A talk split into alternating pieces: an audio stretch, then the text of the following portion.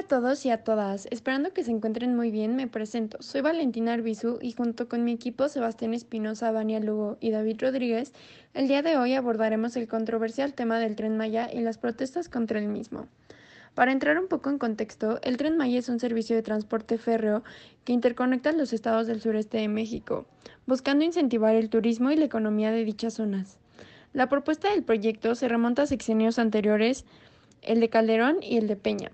Sin embargo, fue hasta junio del 2020, ante la crisis económica de la pandemia por COVID-19, que el actual presidente de México, Andrés Manuel López Obrador, dio el banderazo para arrancar con la construcción de este gran proyecto. Así es, Valentina. Se arrancó con el primer tramo del tren Maya y se prevé que la construcción de este termine en 2023 y que su costo total sea de 120 mil millones de pesos, según Milenio. El tren ofrecerá varios servicios como transporte local y de turistas, además de carga de mercancías, y aunque promete beneficiar a más de 1.1 millón de personas que viven en situación de pobreza, ¿a cuántos está afectando?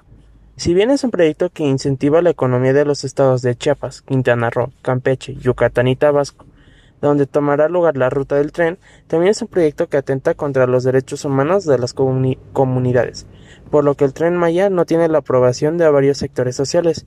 Mi compañera Lugo les explicará más al respecto. Gracias, Sebas. Así es, debemos recordar que este proyecto arranca durante la emergencia sanitaria por COVID-19, lo cual ha favorecido la falta de transparencia e información sobre los impactos medioambientales, sociales y económicos que tendrá el tren Maya. Es alarmante que ante la crisis por pandemia el gobierno federal continúe con el desarrollo de este proyecto, pues pone en riesgo la salud y la vida de los y las trabajadoras de las obras, así como de la población, mayoritariamente indígena, comunidades que serán desalojadas de su hogar, las cuales difícilmente pueden tener acceso a la justicia para actuar contra este proyecto, por la falta de normalidad en el funcionamiento de los tribunales.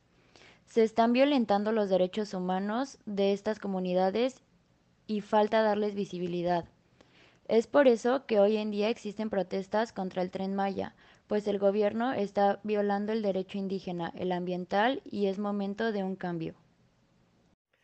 En efecto, Vania, además, el conocido tren de la muerte tendrá un impacto ambiental nocivo, pues en un principio se tenía contemplado que operara con energías limpias, pero recientemente se confirmó que operará con diésel lo cual amenaza los ecosistemas, incentivando los incendios forestales, la tala ilegal y el tráfico de especies y vegetales.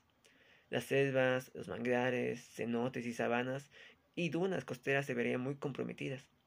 Además, el uso de maquinaria como la producción de acero, cemento y vidrios contaminan el ambiente y perjudican la salud de la población. También hay desalojos y desplazamientos de habitantes. Y de igual manera es importante recordar que las empresas transnacionales involucradas en el desarrollo de tren son las mismas dedicadas a explotar a sus mismos trabajadores y que desemplearon a muchísimos nativos antes de la pandemia. Exactamente, no se va a salvar a las comunidades indígenas de la miseria y el supuesto turismo que traerían no los beneficiaría en absoluto.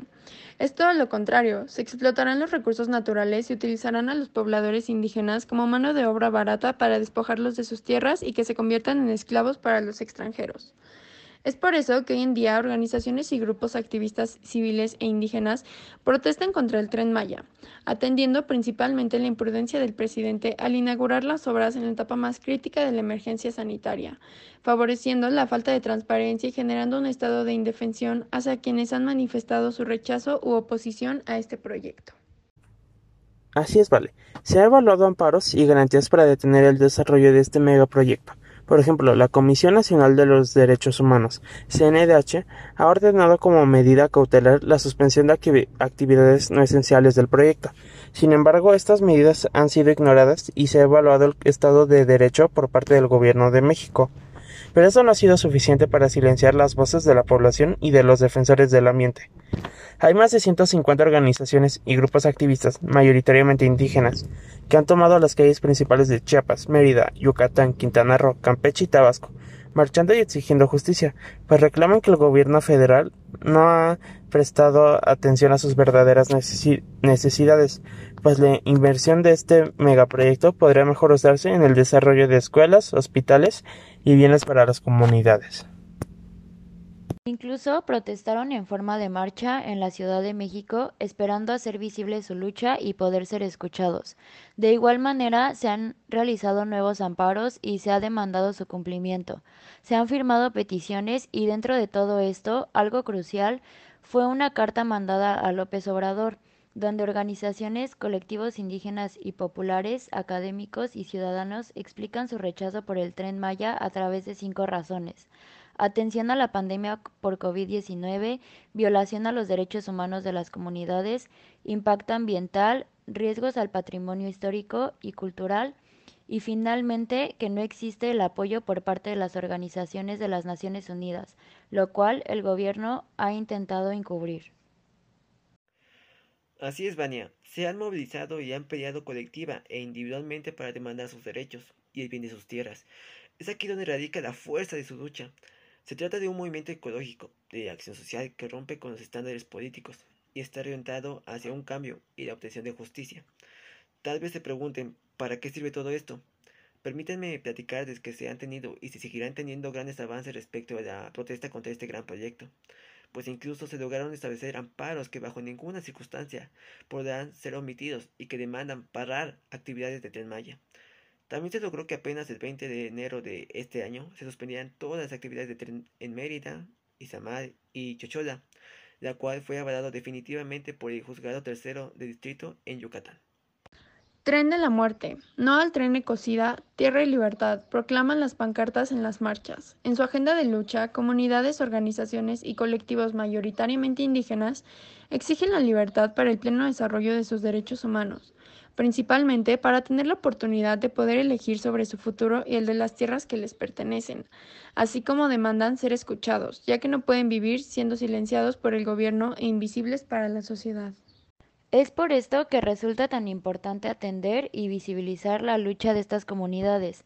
Entre los grupos y organizaciones que están en contra están Indignación, Promoción y Defensa de los Derechos Humanos, Consejo Regional Indígena y Popular de Expuyil, Red de Litigio Estratégico en favor de comunidades indígenas y campesinas de la península de Yucatán, Asamblea de Defensores del Territorio Maya Much Shimbal, Red de Resistencia y Rebeldía Yow, Asamblea de los Pueblos Indígenas del Istmo en Defensa de la Tierra y el Territorio, Centro de Derechos Humanos y Greenpeace México.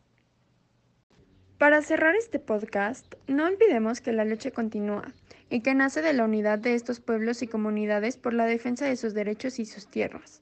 Como todo, el tren Maya tiene sus pros y contras, pero lo que es intolerable es violentar la libertad y los derechos de las personas, así como el medio ambiente.